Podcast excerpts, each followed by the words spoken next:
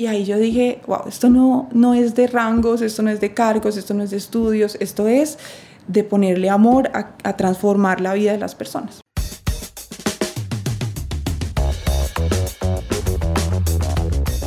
Hola a todos y bienvenidos a Innovación Bancolombia, un podcast de Bancolombia en coproducción con Emprendete, donde nos sentamos a hablar con expertos sobre transformación digital, tecnologías disruptivas y economía digital. La idea de estos episodios es que aterricemos la innovación y la volvamos sencilla y para todos, a través de historias y experiencias de expertos en diferentes temas. Si nos están escuchando en Spotify, en Apple Podcast, en Google Podcast o en donde sea, recuerden que también nos pueden escuchar en el portal de innovación de Bancolombia, donde van a encontrar artículos, infografías, videos y más episodios sobre temas como inteligencia artificial, analítica, big data, ciberseguridad, otros. Entonces escuchen este episodio tranquilos y si quieren más vayan a www.grupobancolombia.com slash innovación. Y bueno, si ya han escuchado otros episodios y les han gustado y si este les gusta, por favor déjenos una reseña de 5 estrellas en Apple Podcast o síganos en Spotify. Eso nos ayuda a llegar a más oídos.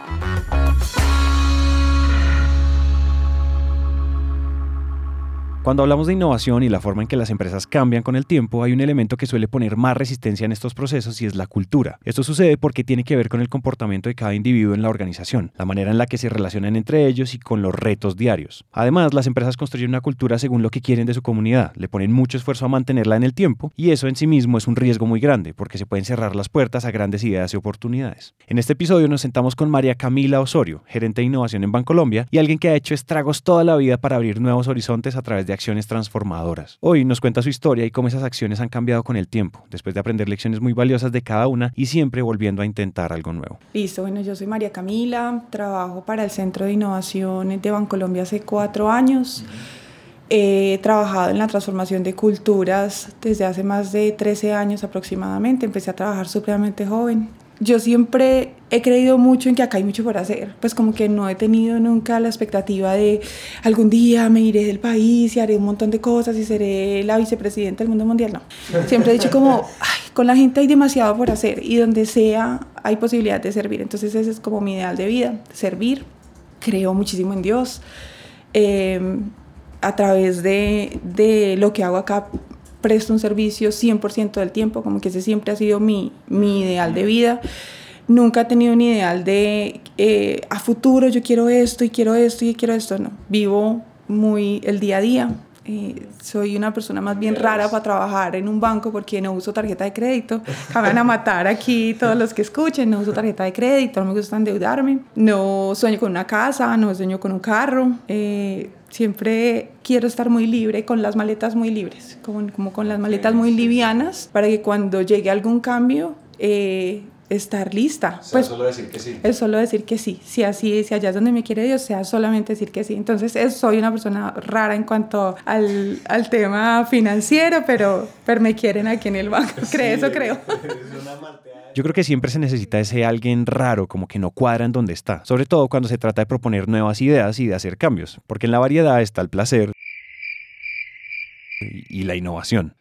El camino hasta acá le ha enseñado muchas cosas muy valiosas a María Camila, comenzando por su tiempo en la universidad y sus primeros trabajos. Todo empieza, yo siempre hice mi énfasis dentro de la universidad, yo estudié en la Sergio Arboleda, hice mi énfasis, pero también estudié por suerte en la Sergio Arboleda, porque fue como ya no habían inscripciones en más universidades y fue, es una historia muy bonita porque mi mamá me dice como te puedo pagar una universidad muy costosa, una, dos semestres de una más o menos, o toda una universidad eh, pública. Yo dije, no, yo quiero la costosa, yo me voy a hacer becar y elegí la costosa y me hice becar en la Sergio, me dieron una beca del 70% todos los semestres y así pude estudiar en la Sergio, fue, pero eso implicó que yo tenía que trabajar. Entonces yo trabajé como cajera en Gran Ahorrar hace ya 14 años y eh, después trabajé en una multinacional que se llama Shot, que es la que produce los vidrios de los museos, los vidrios que se usan en los celulares, los vidrios de, de farma, pero aquí en Colombia es especializado en farma. Y estando allá, Em, empecé a trabajar en gestión humana porque ese ha sido mi enfoque, pero se abrió una vacante para ser líder de innovación. En esa época, aquí en Colombia, porque ya en otros lugares ya se hablaba mucho más de innovación, todavía no se hablaba de diseño, nada. Pero en esa época se utilizaba el manual de Oslo e innovación era más en proceso y era más como... Eh, mejora continua. O sea, era como todavía las empresas estaban migrando entre Six Sigma y, e innovación, todavía no sabían qué era qué. Entonces me dijeron, está este cargo, está, es un cargo que tiene una combinación de controller eh, y líder de innovación y yo dije, pues bueno, yo no me quiero ir de acá todavía, aceptemos la, la propuesta.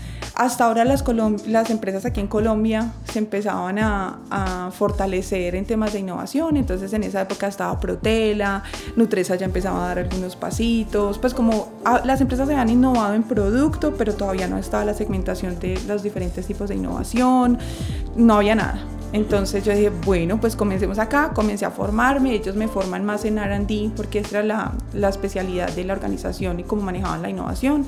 Entonces yo me vuelvo especialista en jeringas, que era como la innovación aquí y productos liofilizados, era una cosa súper técnica, muy, muy técnica.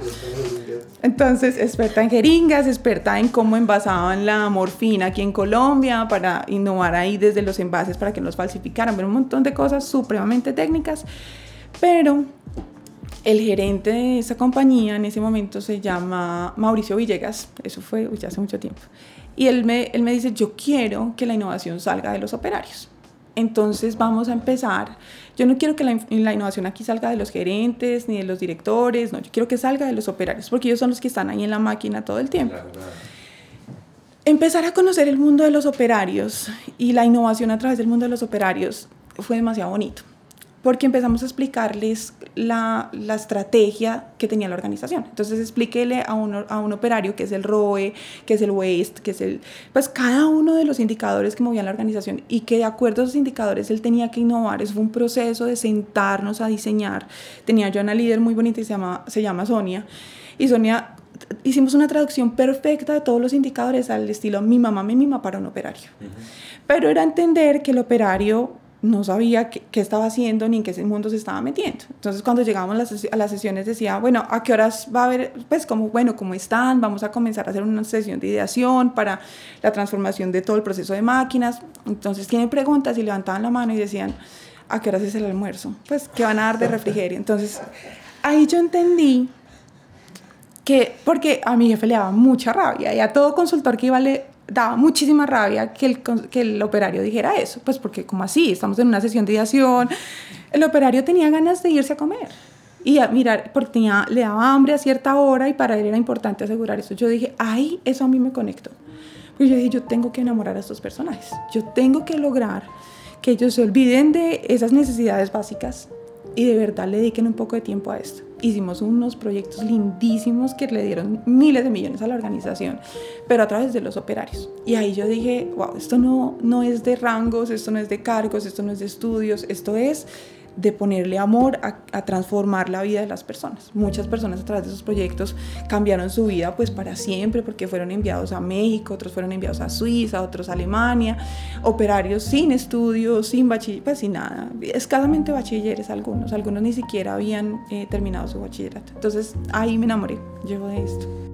Por ahí dicen que el amor lo puede todo y enamorarse del reto, de cambiar la vida de las personas, de lograr hacer esa conexión es algo que sí o sí crea olas grandes en el agua. Nadie pasa por una experiencia así y sale igual al otro lado. Cuando yo empecé a trabajar en esto, yo me describía como una persona eh, muy tímida, que no era capaz de hablar a nadie, que... Y el estar rodeada de personas buenas hizo que yo viera que tenía un potencial muy bonito. Entonces, el gran aprendizaje es no se case con la descripción que usted tiene de usted mismo. Es, permítase, claro, me daba, miren, había momentos en donde esos lugares con los operarios me generaban demasiada vergüenza, me generaban rabia, yo me iba al baño a llorar porque eran muy fuertes con las palabras. Pero el haberme permitido vivir ese proceso rodeado de personas amorosas y, y que querían que yo de verdad brillara, eh, desde el amor y no desde el ego ni eso me permitió a mí descubrir otra persona. O sea, descubrí otra persona totalmente diferente. Esa persona que se fue a Estados Unidos sin conocer a nadie, en Estados Unidos a vivir en un hostal, a vivir con japoneses. Esa persona pudo dar ese paso gracias a que se permitió vivir ese proceso. Entonces, es, no se case con la descripción con la que cree que nació. Uno no es lo que decían los abuelos o los tíos, usted es tímido, usted es feo, usted es gordo, usted es flaco. No, uno es y puede ser en lo que se quiera transformar y, y, si se permite leer el ambiente hacia donde lo está llevando, en mi caso, pues hacia donde Dios lo está llevando. Yo me fui a San Francisco a, a, vivir un ratico porque llevaba trabajando mucho tiempo, entonces renuncié a la multinacional en donde estaba y llegué a San Francisco y al año de estar ahí conocí a Robert en una tienda de Apple y comenzamos a salir y fue amor a primera vista y me salió un proyecto con la Andy, me devolví y él se vino conmigo. Pues así es la historia. Es una locura con Robert. Pero nos devolvimos a Colombia porque yo nunca tenía el sueño americano, pues como de irme allá a trabajar durísimo para, para vivir. No, a mí me gusta vivir, disfrutar. El sueño latino. El sueño latino. Y acá hay mucho para hacer. Y siempre ha tenido un sueño de trabajar con las pymes. Entonces para esa época Catarsis había conseguido un convenio grandísimo, se había ganado como una licitación con la Andy y me dijeron, ¿por qué no viene y trabaja con nosotros? Entonces, estando allá, yo vivía con unos japoneses en San Francisco y me contactaron. Viví en un hostal también, más o menos, que siete meses. Viví en un hostal, trabajé en un hostal eh, y me contactaron y me dijeron, ¿por qué no se viene para acá? Que hay un proyecto hermoso con unas pymes cosméticas para ayudarlas a innovar. Y yo dije, listo. Ese hábito de ponerle un sello determinante a los nietos viene de las generaciones que vivían en la cultura de las fábricas de producción en masa, las mismas tres carreras para todos y casarse a los 20 años. Pero eso ha cambiado y ahora sabemos que todo se puede aprender, que todo se puede cambiar, que todos pueden cambiar y que la distancia hasta lo que uno quiere se recorre con la construcción de nuevas habilidades. En el caso de María Camila, lograr abrirse a la oportunidad de cambiar con la experiencia y quedarse con esas nuevas habilidades fue lo que movió la aguja lo suficiente para lanzarse a viajar, a conocer el amor de su vida y después embarcarse en una nueva aventura. Siguiente capítulo, la Andy, y trabajar con todas las empresas que tenía Catarsis. Yo hacía doble consultoría, entonces yo hacía algo muy chévere y que esa es otra lección muy bonita de vida. Eh, yo trabajaba tres meses y descansaba tres meses. Trabajaba tres meses, descansaba tres meses. Porque después de trabajar en la multinacional, yo me di cuenta, yo dije, yo estoy viendo la vida de un viejito, pues como trabajar, eh, no hago nada. En ese momento decía, hay un viejito. Ahorita he conocido eh, personas de, de, de, alta edad que no, pues no, no necesariamente hacen eso, pero yo en ese momento lo decía, yo estoy viviendo la vida que yo no quiero. Y en Catarsis y, como consultora yo me prometí eh, vivir una vida diferente. Entonces yo trabajaba tres meses, descansaba tres meses y descansar era que me iba a viajar, a, me iba a viajar donde Rob, o me iba a San Francisco, me iba a Nueva York, me iba a otro lado a descansar, a vivir, a descansar y a leer.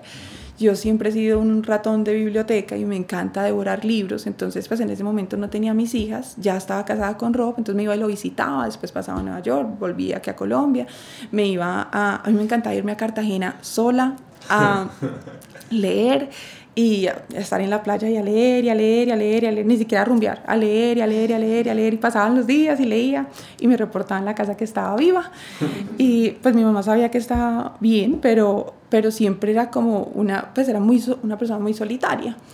Y después empecé a entrar en Catarsis y Catarsis era una familia. Entonces ahí la, la, siguiente lección es, mi siguiente momento de vida fue aprender de una familia con la cual debía empezar a conectarme y a crecer. Y empecé a ver a mis compañeros de trabajo como una familia. Catarsis, eh, Diego era una familia, entonces nos íbamos a Anapoima, a Mesa de Yeguas, creo que se llama, a, a comer como una familia, a, celebrábamos los cumpleaños, pero era una manera muy especial de de vivir. En Catarsis también aprendí, Diego decía, hoy vamos a hacer tour de espárragos. Entonces, pero un día normal, o sea, llegábamos un lunes y ese lunes decía, Chinita, hoy nos vamos a hacer un tour de espárragos, a conocer los mejores espárragos de la ciudad. Y nos íbamos los dos a los mejores restaurantes a mirar espárragos y comentábamos los espárragos. Entonces ahí con Diego aprendí a gozarme la vida y con Diego aprendí también a fracasar, porque eso es, eso es, como lo que a mí me enseña catarsis. O sea, era, digo, siempre lo repetía, era fracasamos, fracasé y celebrar el fracaso, pero en realidad en catarsis con Diego lo vivíamos. Yo facilitaba mucho con Diego y con Humberto, dos grandes amigos míos. Y era muy bonito porque ellos así, ellos supieran que yo lo estaba haciendo mal. Eh, algunas veces me lo decían así de frente, así como lo dijo María Camia, así no es, eh, y delante de un grupo gigantesco, pero yo decía, pero estos digo de madres, ¿por qué me hacen esto? ¿Por qué no me lo dicen por fuera? Y digo, siempre decía como, ¿qué siente? ¿Qué siente en este momento? Y yo decía, siento rabia, lo quiero matar, porque me hace quedar como un zapato frente al grupo. Me decía, ese sentimiento que está sintiendo ahorita no se le puede olvidar nunca, porque eso sabe el fracaso y a uno nunca se le debe olvidar que uno es más bruto de lo que es. Eso decía Diego.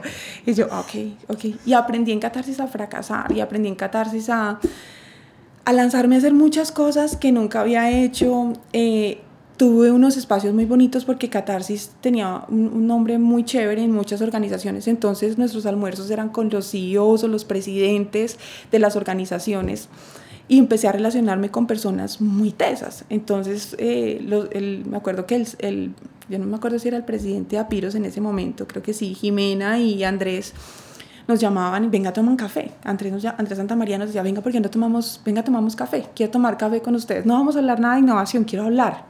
Entonces así nos llamaban muchas, y si salía un taller chévere, si no salía un taller... En el momento en que uno se puede enamorar de fallar es cuando todo comienza a fluir con naturalidad. Se libera la presión de llegar a un resultado específico y así se acepta como parte del proceso y de aprender. Ya no hay una identificación con el resultado y se pueden tomar las mejores decisiones con claridad, así eventualmente fracasen.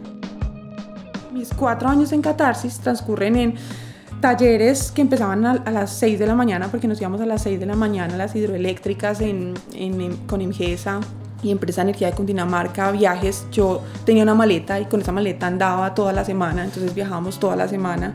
Eh, era cafecitos con estas personas tan chéveres, cafecitos con operarios, era una vida muy chévere, pero no era una vida para una persona que tuviera familia. Entonces, cuando ya Rob llega aquí a Colombia, las cosas cambian mucho. Y cuando yo tengo mi primera hija, ahí cambia mi catarsis, porque ya no era, y, mi, trabajo de consultora, porque el trabajo de consultor requiere que uno esté para todo lado, que uno esté 7 por 24, por eso yo trabajaba tres meses y descansaba tres, porque sabía que los tres meses que trabajaba los trabajaba muy duro. Entonces ahí ya la vida cambia mucho, pero el aprendizaje más grande de catarsis es el haber podido trabajar con personas maravillosas, no solamente en catarsis, sino en en las empresas, el, el ver a un CEO o un presidente como una persona normal. Ahí yo perdí el miedo de hablarle a un vicepresidente, porque en, la, en, la, en SHOT todavía era muy corporativo, era una multinacional alemana, todo el mundo tenía una Franklin Covey eh, con la cual andábamos todo el tiempo, súper corporativos, ahí anotábamos todo, era una agenda súper puntual, entonces yo andaba de bata blanca, eso era SHOT. En Catarsis fue China tiene que ir a visitar a este presidente, tiene una cita con el presidente de esta empresa y usted le tiene que ir a vender y háblele normal, pues pierda el miedo. Entonces ahí le perdí el miedo a los cargos. Entonces me acuerdo con Jimeno, Jimeno era, en ese momento trabajaba en Bancoldex, maravilloso Jimeno, y a mí me encanta, a Jimeno le encantaba que yo fuera y le contara chistes, pues era muerto de risa con mi, mi estilo de humor y... Eh, gracias a eso salieron un montón de proyectos, pero nos íbamos con Diego a contarle chistes a Jimeno y Jimeno muerte risa y así rompíamos el hielo y lo podíamos apoyar en lo que él necesitaba en ese momento para la transformación cultural de Bancotex.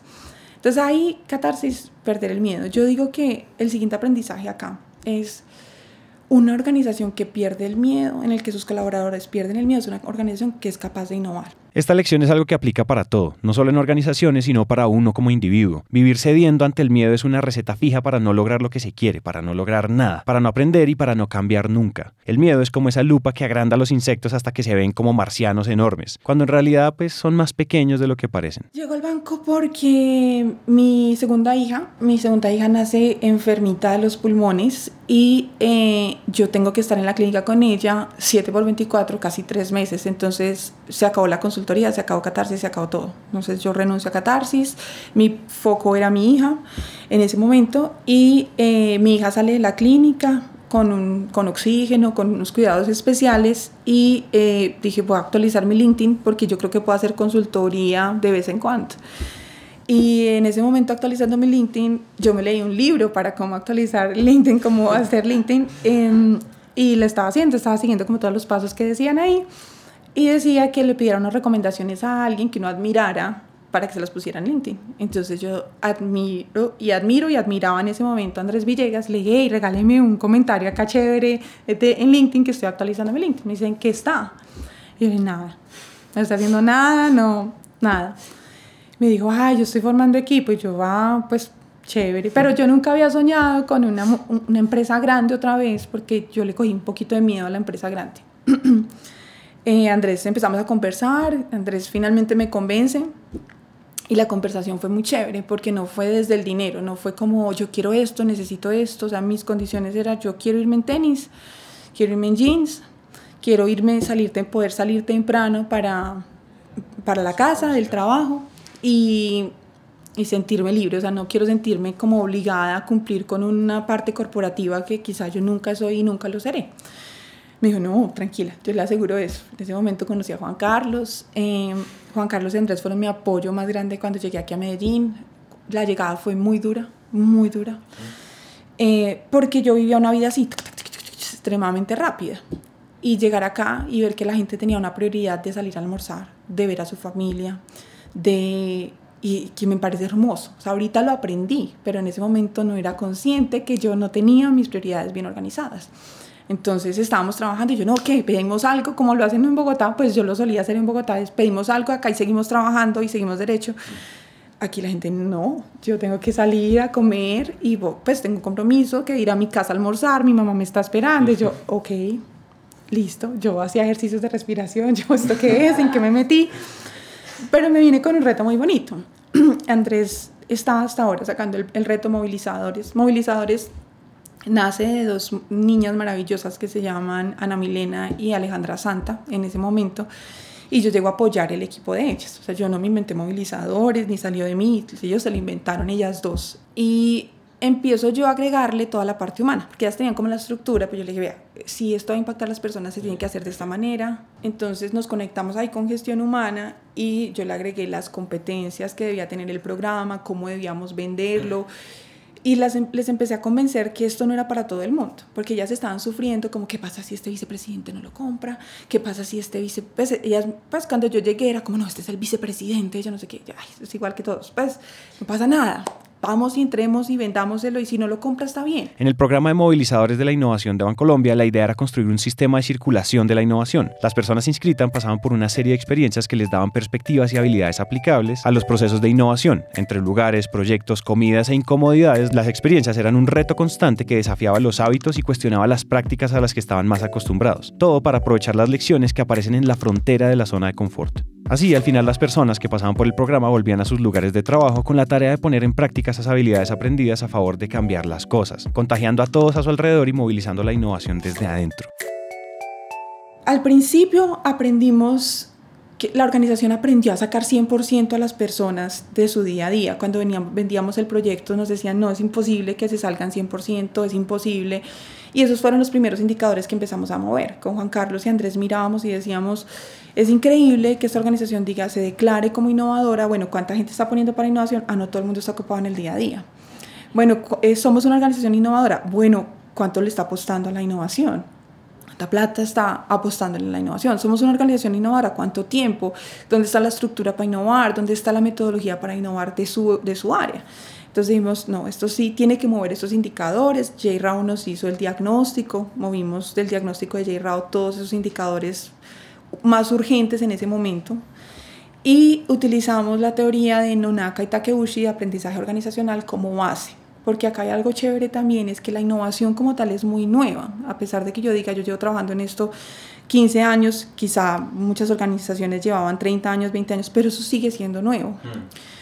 Y algo de lo que yo he aprendido es que uno nunca debe trabajar algo con una teoría tan nueva, debe trabajarlo con una teoría que tenga demasiada estructura, que ya haya tenido años y años de haberse debatido.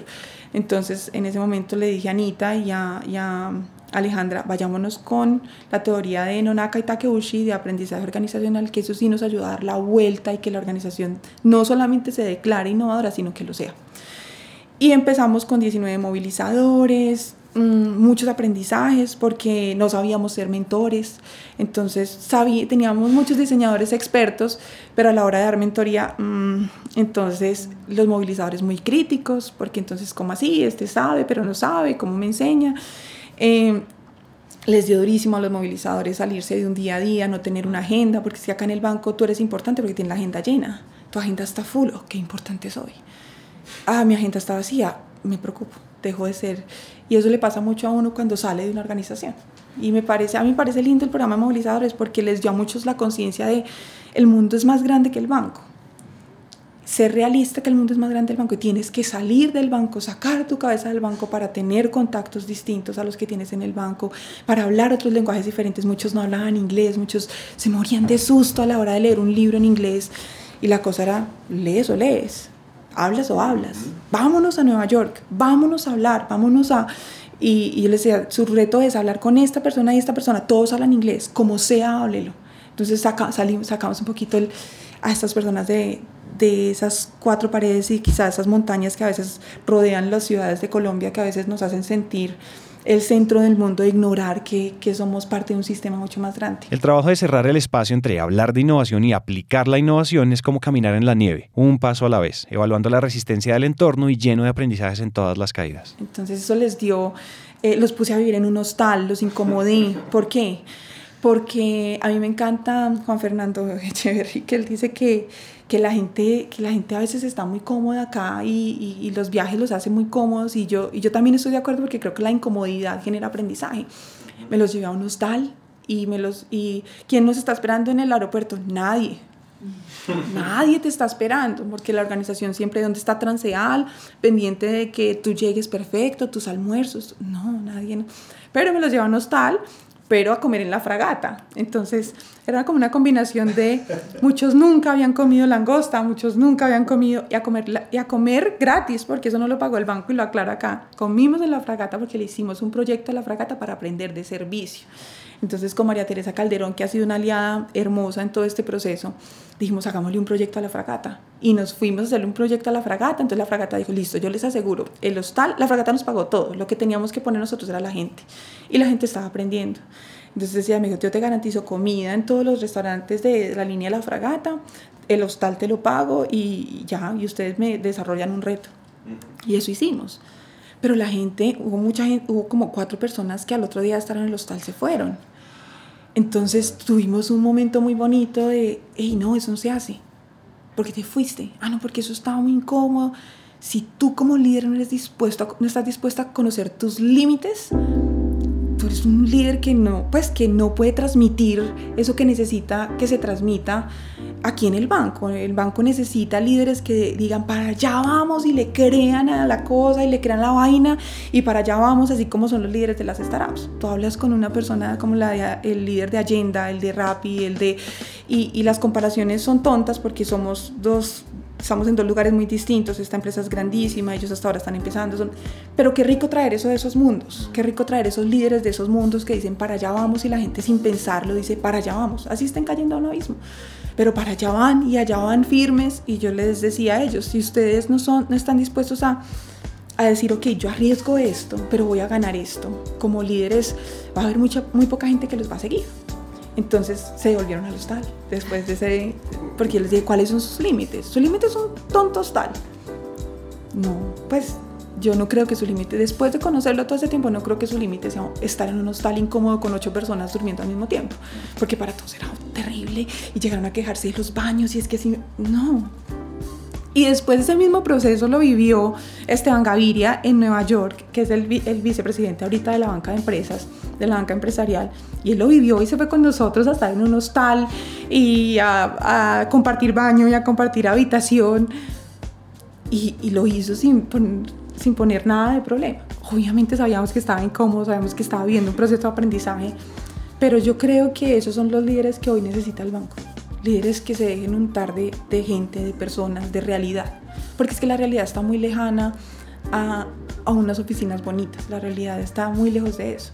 Y eso fue lo que yo siempre quise movilizar, pues mostrarles una realidad que era, ucha, hay mucha gente que son nuestros clientes que son estrato 3, estrato 2, estrato 1, incluso muchos de los colaboradores del banco fueron estrato 1, estrato 2 y estrato 3, pero se olvida un poco. Y se nos olvida la realidad, empezamos a diseñar para ideales que no son ciertos. Entonces fue una lección de todo este proceso fue untarlos de realidad. Uno siempre puede liderar desde cualquier parte de la estructura, hacia arriba, hacia abajo, hacia los lados, y para hacer eso hay algunos elementos que son la esencia de un buen líder. Entre ellos está el clásico liderar con el ejemplo, pero también hay otro y es liderar con la empatía, haciendo el esfuerzo de entender de dónde viene la otra persona y por qué actúa como actúa. Para llegar allá, untarse de realidad es una parte clave, porque es pararse en los zapatos del otro y ver a través de sus ojos, en vez de leer sobre él en un reporte. Y los movilizadores quizá aprendieron cómo innovar, metodologías, hicieron sus proyectos, todo, pero lo que yo resalto más es que perdieron el miedo. Ya perdieron el miedo de meterse a la oficina a un vicepresidente a decirle, y lo necesito. Perdieron el miedo de, de exponerse ante un grupo y, y, que les dieran un montón de varilla pues por lo que estaban presentando, pero ellos enamorados de lo que estaban presentando perdieron el miedo a eso, perdieron el miedo a la crítica, perdieron el miedo al fracaso, perdieron el miedo a, a aceptar que no sabían, porque cuando yo llegué acá era muy teso y muy difícil, casi imposible para las personas decir, sabe que no sé. Y cuando empezamos el proyecto acá, eh, ellos me decían, pero esto para dónde va? Y yo les decía, no sé. Pero ¿cómo así? Esto es una irresponsabilidad. No, no sé. No sé. O si lo supiera, qué pereza. Y eso decía Picasso, si sabes qué vas a pintar, ¿para qué pintas? Y eso siempre me lo repitió Diego mientras estuve en Catarsis. Me decía, si tú sabes en qué va a terminar un proyecto, no lo inicies. Porque no estás permitiendo que te transforme y te lleve a otro lugar desconocido. Y eso para mí se llama creatividad e innovación. Llegar a un lugar, tener un plan que uno no va a seguir yo siempre soy súper estructurada, ustedes me ven, soy muy, pareciera que no, pero soy súper Excel, hago mi plan ta, ta, ta, para los proyectos, no para la vida, pero para los proyectos lo hago súper detallado, pero digo, ojalá no siga nada de esto. Ojalá no toque nada de esto. Lo tocaré el día que esté muy perdida y me volveré a buscarlo y digo, ah, ok, listo, volvemos a tocar piso con esto, pero, pero ojalá no seguir el, el plan. Y ellos, eso les, les costó a ellos mucho. Pues cuando ellos me decían, ¿esto para dónde va? Yo decía, no sé. Y el día que lo sepa, no estaré acá. Porque qué pereza, ya me sabré la fórmula y yo no quiero estar en una vida con fórmulas. Me acuerdo que la graduación fue con este personaje de, de tiempo de juego y que es el que ha transformado la comunidad en Altos de Cazuca, en Bogotá. Andrés es un ser humano maravilloso. Ese día nos volvimos a tocar de realidad y aprendimos el trueque y después trajimos el trueque aquí al banco. Gracias al trueque 60 personas estrenaron tenis aquí en el banco porque hicimos un trueque con Adidas de trabajarle un reto de, de un mes y Adidas nos dio 60 pares de tenis. Entonces, y eso fue, estuvo en el plan de reconocimiento de, de los colaboradores por ser innovadores aquí en, en, en el banco. Después nos ganamos dos neveras de cremelado llenas durante dos meses pero yo creo que todos fueron aprendizajes en donde fuimos abriendo muchas puertas para, para ir soltando el banco y quizás ciertas, ciertos paradigmas que están detrás de ese iceberg en el que solamente se le ve la punta en temas culturales. Eso fue. Para personas y organizaciones, cambiar hábitos, cuestionar, estudiar nuevas cosas y experimentar son el camino hacia la evolución. Pero al otro lado de la misma moneda está la comodidad, el apego por lo que ya funciona y los años de repetición. Por eso es que darle la vuelta no sucede de la noche a la mañana, es un cambio gradual que va sumando y sumando.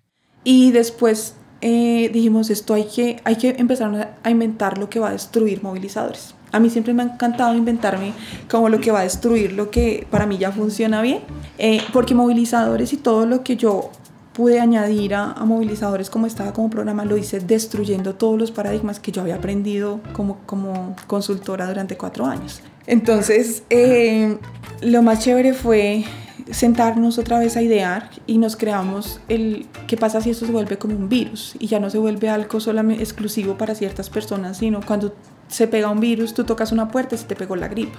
Alguien estornuda al lado tuyo y se te pegó la gripa. ¿Qué pasa si creamos algo como un virus?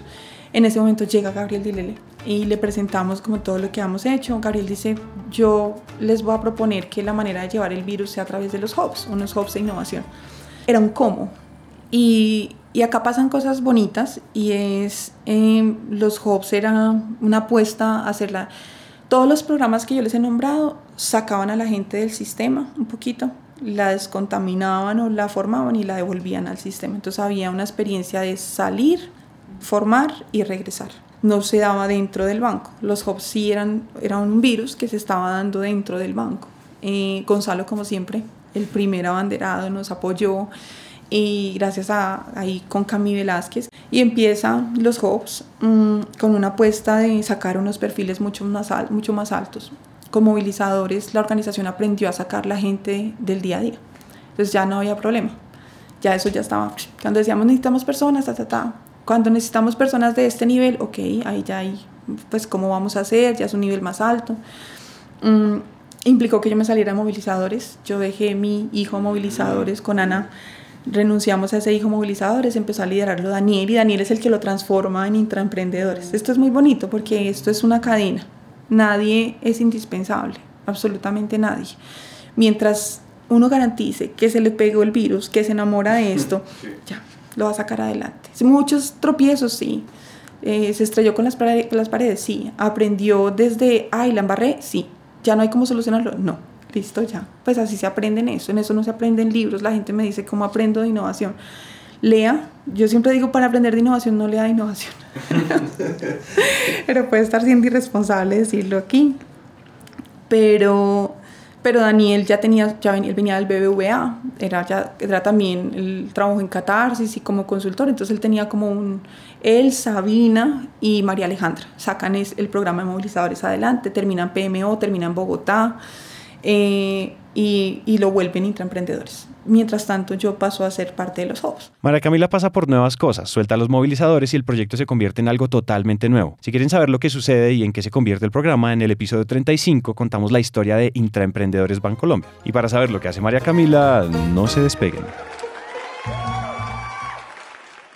Em, los hubs se fueron creciendo, se multiplicaron em, y quizá hay un poco el desconocimiento de, del pensamiento sistémico, que es con lo que ahora trabajamos ahorita, hizo que nos dejáramos llevar por los indicadores vanidosos, que este es el peor error en innovación y en todo en la vida. Entonces, así como seguían, siempre a mí me gusta mucho porque yo todos los proyectos se los encomiendo a Dios y, y soy un poco como... Eh, sí, no, nada depende de mí. Estoy segura que absolutamente nada depende de mí. Y yo sentía y en mis oraciones siempre le pedía a Dios que por favor me, diera prudencia para saber cuándo parar esto que empezó a, pues todo el mundo empezó a querer un Job. Y yo le decía a Dios, danos prudencia, danos mansedumbre y danos sabiduría para saber hasta dónde. Mm, bueno, a veces Dios también permite que uno la embarre y vendimos 10 Jobs cuando teníamos la capacidad de 3. Entonces eso implicó formar a la gente a la velocidad de la luz eso implicó eh, tener, no tener el mejor talento en todos los hubs, pero, pero el aprendizaje fue maravilloso porque supimos de qué estábamos hechos. Pues cuando uno se lleva a los límites... Sí, sí, o sea, a mí quizá lo que yo siempre le pedía a Dios era como por favor, dame un poco de tranquilidad y no tanta incomodidad frente a... Pero nada, se decidió que fueran 10 y fueron 10 y tocó formar gente a toda nos tocó renunciar a otros proyectos, renunciar a muchas cosas y em, comenzamos con los juegos. Algunos generaron unos resultados maravillosos, eh, con otros aprendimos cosas que nunca habíamos aprendido, nunca habíamos sacado, por ejemplo, un proyecto exitoso de la banca de empresas. Siempre habían sido fracasos con la banca de empresas, desde el leasing, desde, desde cualquier lugar donde nos hubiéramos parado, era un fracaso todo proyecto de innovación, desde el centro de innovación con la banca de empresas. Por primera vez hubo un proyecto exitoso. Descubrimos un mundo llamado ciberseguridad, que es, va más allá de una clave y un password. Y para mí fue como, wow. Si uno no está ahorita innovando desde ciberseguridad, en una organización financiera, mm, creo que está lejos del futuro, está muy lejos, muy lejos. Para mí fue, em, me volví desconfiada, ya no creo en un, en un internet gratis en ningún lado, pero eh, me hizo entender que, que ahí, había un ahí hay un foco de innovación gigante. Y lo digo en este momento porque para mí si el banco tiene que hacer una apuesta grande en innovación y más allá de tecnologías, es ahí, porque ahí el banco está innovando en contratar personas que no, quizá, no, quizá no terminaron una carrera, pero son los, los hackers más tesos que pueden hackear el banco en cualquier momento si están desde el otro lado. Eh, esta organización ahí tiene un foco de innovación gigante, tiene mucho potencial, porque es que en, en, en Bancolombia creen las empresas, Bancolombia tiene credibilidad, cualquier cosa de ciberseguridad que haga va a tener mucho apoyo, pero hay una oportunidad gigante y es trabajarlo en ecosistema.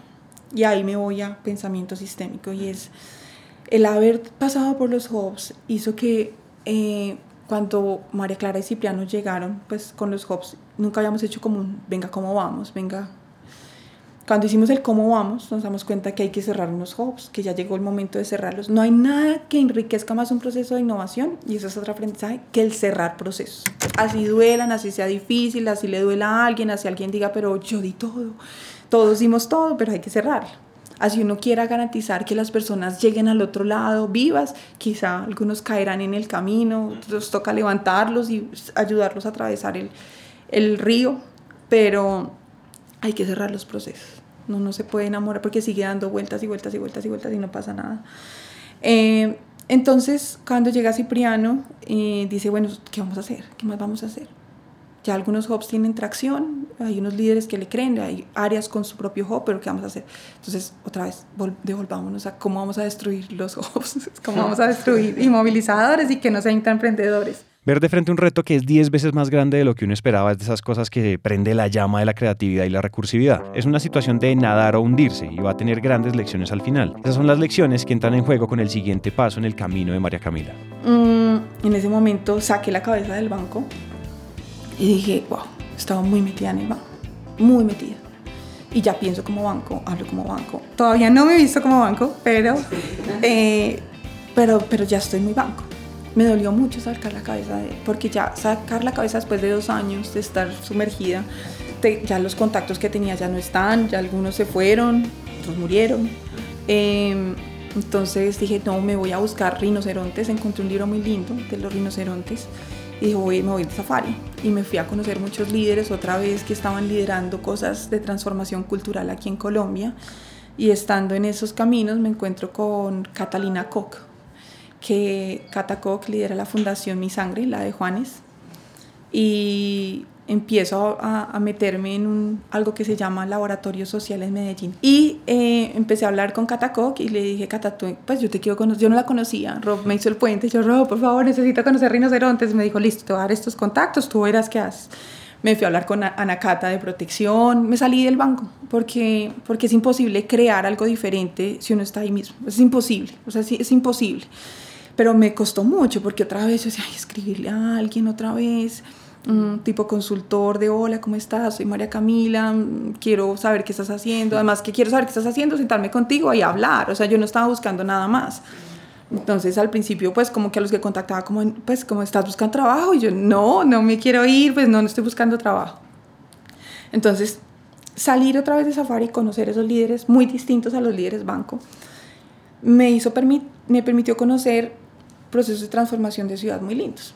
Entonces me metí por la teoría U y pensamiento sistémico y todo lo que se estaba trabajando aquí en Medellín en el laboratorio social. Mm, como a través del, del, rap, del hip hop, de, como a través del graffiti, como a través de... se logra transformar todo un ecosistema. Entonces todo el ecosistema gira alrededor de, de temas culturales, pero eso se ve superficial. entonces eso es como un iceberg que solamente se le da la puntica, lo que vemos culturalmente solamente es el 10% y debajo hay un montón de cosas. Y empiezo a trabajar como voluntaria allá en, en la fundación, eh, a conocer unos líderes sociales maravillosos, pero son líderes sociales entre 14 y 21 años que logran transformación cultural con, y se vuelve un virus. Entonces yo dije, volvemos a ser virus, pero con otro cómo, volvamos a ser virus, pero con otro cómo muy distinto y el mundo deja de ser, y, creo que lo notamos en todo lo que se está moviendo, los objetivos de desarrollo sostenible, todo, es como una conciencia de que no estamos solos en el mundo. El mundo viene de pasar de ser egocéntricos, yo, consumismo, consumo plástico, no me importa, yo, yo, yo, yo, yo, a una conciencia de, hey, yo soy parte de algo más. Si yo muevo un brazo, algo pasa allá. Entonces, el pensamiento sistémico dice, no solamente identifiquen las partes del sistema, que en eso ya lo, hemos, ya lo sabemos hacer, porque ya sabemos ir a, vea, este sistema está compuesto por, hasta por esta molécula, pero mire las relaciones. Entonces el, el, pensamiento sistémico se fundamenta en las relaciones, las interacciones. Entonces lo que vamos a hacer es muy chévere porque vamos a ver a Bancolombia como un todo, sin áreas. Sin áreas, e, ese es el esfuerzo más grande sin áreas, vamos a olvidar que existe tecnología, que existe, no, es venga cómo se relaciona. Vamos a ver unos perfiles y unos roles que no están en una estructura organizacional. Después de sacar muchas personas del sistema para que se renovara su perspectiva, es muy interesante que justo esa fuera la manera de encontrar una nueva respuesta ante los retos que estaban apareciendo. Y ahora pues faltaba ponerlo todo en acción. La innovación, vamos a cambiar la perspectiva, ya no son a través de proyectos, ya no va a ser a través de proyectos, va a ser a través de comportamientos habituales desde lo habitual, ahí va a haber innovación y nos vamos a hacer como tan exquisitos que si no es un proyecto que cumple con esto y esto, esto, ahí no hay innovación. Si, no, si usted no es invitado a un proyecto, entonces usted no es innovador. Entonces dijimos, vamos a cambiar todo. Convocamos a, a un grupo junto con Cultura, le dijimos, Cultura, venga, usted tiene la misma intención de nosotros. Nos dimos cuenta que el sistema del banco está sobresaturado de comportamientos que quieren ser transformados. Entonces el las personas de auditoría quieren que las personas se, conformen se comporten de cierta manera, los de ciberseguridad de cierta manera, innovación de cierta manera, cultura de otra manera, los valores corporativos. Entonces es como las personas recibiendo un exceso de información, exceso de formación y no saber cómo actuar, porque es que o soy ciberseguro o soy innovador, o soy autocontrol o soy creativo. Entonces dijimos, ¿por qué no iniciamos un proyecto que involucre pensamiento sistémico y teoría U para mirar primero cuál es el sistema al cual estamos embutiendo ese montón de cosas, porque es que Colombia es un sistema y entendamos que es un sistema que tiene no solamente colaboradores, sino proveedores, y no es la teoría de stakeholders normal, porque es que no solamente son los actores, sino las relaciones entre el sistema, eso es la teoría U y pensamiento sistémico. Y es bonito porque lo que vamos a utilizar eh, se inspira en cómo se ha hecho la reducción de pobreza en em, los principales países de África. Pero, por ejemplo, en Nigeria hicieron un programa que estaba avalado por los, por los últimos eh, personas que se ganaron el Nobel de Economía. Eh, son como una pareja y otra persona más. Y ellos, a través de pensamiento sistémico y teoría, eh, lograron la, y, lo, y pues su teoría, que eso es lo chévere, que vamos a involucrar eso adicional para tener indicadores bacanos, lograron la reducción de, de, pobreza en los países donde, donde estuvieron. Entonces, eso es lo chévere y es a través de, de cosas muy sencillas, es a través de cosas muy simples, nada complejo. Eh, disminuyeron la desnutrición de los niños y eso es lo que queremos hacer, como inspirarnos en eso que funciona, esta combinación de estas teorías para saber en dónde intervenir el sistema, intervenirlo de manera simple. Yo digo que si un líder de innovación no sabe hacer cosas con nada, no sabe hacer cosas con toda la plata. Y eso es, ese es el siguiente aprendizaje y creo que aquí muchos me van a matar. Perdón, lo siento, el que estaba pidiendo presupuesto en este momento. pero, pero yo creo que uno tiene que darse el permiso de, de hacer cosas eh, con, lo que con lo menos posible. Incluso ahorita estamos pidiendo donaciones de formación, eso es con, la, con lasuñas.com, estamos haciendo este proyecto. Y ya vamos a iniciar el proyecto con formas de trabajo, cultura, auditoría, ciber, em, diseño, eficiencia. Entonces ya inicia el proyecto de sistémico, iniciamos, eso es una buena noticia. hoy mismo inicia. Hoy mismo iniciamos. el día de la entrevista. El día de la entrevista es el día. Con ese suspenso de saber lo que empieza en el banco, se acaba la historia de hoy. Y esperamos sentarnos otra vez con María Camila para ver qué salió de poner en movimiento estas nuevas ideas, porque el resultado es incierto. Lo seguro es que entre alegrías y tropiezos se van a encontrar otra vez con grandes aprendizajes.